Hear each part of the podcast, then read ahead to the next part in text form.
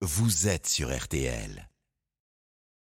Euh, vous dites que c'est votre père qui vous a donné euh, le goût de la littérature. Dans quelques belles pages de, de- de votre livre, Le- Les hommes qui disent que c'est lui qui vous emmenait à la bibliothèque. Vous avez, euh, vous- il est mort en 2014. Vous avez vu son état de santé se dégrader. Est-ce que ça a entraîné pour vous euh, une, une modification de ce que vous pensiez sur la fin de vie, comme homme politique, du coup? Euh, moi, j'ai grandi avec un père qui était malade. Euh, ça se voyait pas euh, tout le temps, euh, mais il était malade. Il était malade avant que je naisse, donc euh, bon. Et puis à la fin de sa vie, sa maladie a empiré, empiré, empiré, et et c'est lui qui a décidé d'arrêter ses traitements. Il a décidé d'arrêter sa dialyse parce qu'il était diabétique et il en avait assez qu'on lui coupe l'orteil, puis ensuite le pied, puis ensuite le genou. Donc il a décidé que ça allait bien et que maintenant ça, on allait arrêter.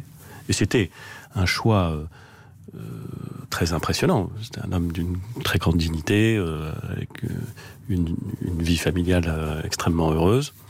Vous l'avez compris quand il a fait ce choix? Très bien. Très bien, et j'étais très impressionné par, euh, je vous dis, par la- à la fois la, la force de sa résolution et sa capacité à expliquer pourquoi il faisait ce choix et qui n'était pas du tout un choix d'abandon, mais qui était un choix au contraire de. Ouais. J'ai dit parfois c'était une mort d'empereur romain, vous voyez, c'était à son échelle, c'était euh, de je décide du moment. Voilà. Donc ça m'a évidemment beaucoup fait réfléchir. euh, et moi, je fais partie de ceux, et je pense qu'on est très nombreux, qui s'interrogent beaucoup sur ces questions de fin de vie. Parce qu'on a tous autour de nous, euh, ça m'arrive, ça arrive euh, probablement à tous ceux qui nous écoutent, euh, des parents, des grands-parents qui sont dans une situation, ou parfois des enfants, qui sont dans des situations où il n'y a plus d'issue, et il y a beaucoup de souffrance, et il y a beaucoup de questionnements. Et en même temps, c'est pas des questions simples. Qu'est-ce que la loi doit autoriser? Qu'est-ce qu'elle doit interdire?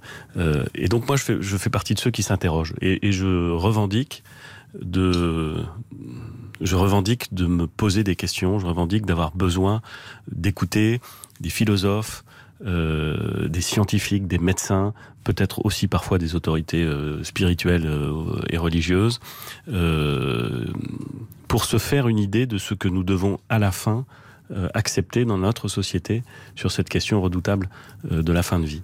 Je suis toujours un peu sidéré par les gens qui ont des idées extrêmement simples et extrêmement maximalistes en la matière. Soit qu'ils seraient totalement contre, soit qu'ils seraient totalement pour telle ou telle solution. Moi, je, je- je reconnais que j'ai besoin de réfléchir encore un peu là-dessus.